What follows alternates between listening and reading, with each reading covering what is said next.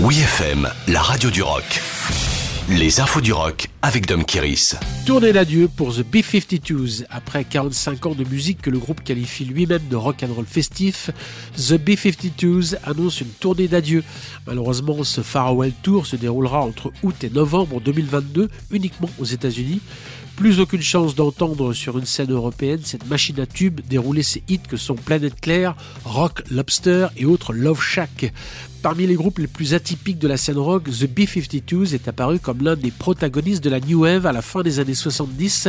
Tout a commencé comme une blague d'étudiants sur le campus de l'université d'Athènes en Géorgie, avec leur look rétro-futuriste et mélangeant les clins d'œil aux années 50 et à la modernité des années 80 à venir. Ils ont inventé un style unique, symbolisé par les coiffures en forme de chignon des chanteuses Kate Pearson et Cindy Wilson. Cette extension capillaire dans l'argot américain est surnommée B-52s car profilé comme le bombardier américain, un nom provocateur pour toute une génération par la guerre du Vietnam. Un documentaire à base d'images inédites paraîtra en début 2023 pour parachever cette aventure extraordinaire.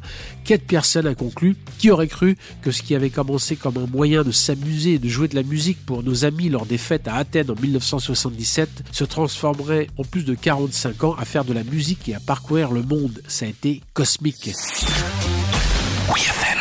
Radio Elvis coupe le son. Il n'y aura pas de troisième album pour le groupe français Radio Elvis. Dans un post sur sa page Facebook, Radio Elvis a fait cette annonce qui doit décevoir tous les fans pressés d'entendre la suite des albums marquants Les Conquêtes en 2016 et Ces garçons-là sortis en 2018. Deux albums qui ont fait de Radio Elvis un groupe révélation, couronné par un WFM Rock Award de la programmation et une victoire de la musique.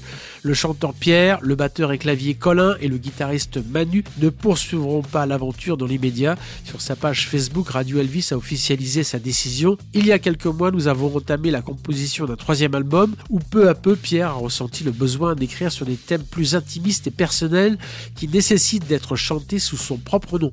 Il a donc été décidé d'un commun accord de mettre le groupe en stand-by pour le moment. C'est une décision qui n'est pas facile à prendre car l'aventure Radio Elvis a été merveilleuse. On attend donc le premier album solo de Pierre Guénard, tandis que Manu et Colin continuent d'accompagner d'autres chanteurs de la scène française. Retrouvez toutes les infos du rock sur wfm.fr.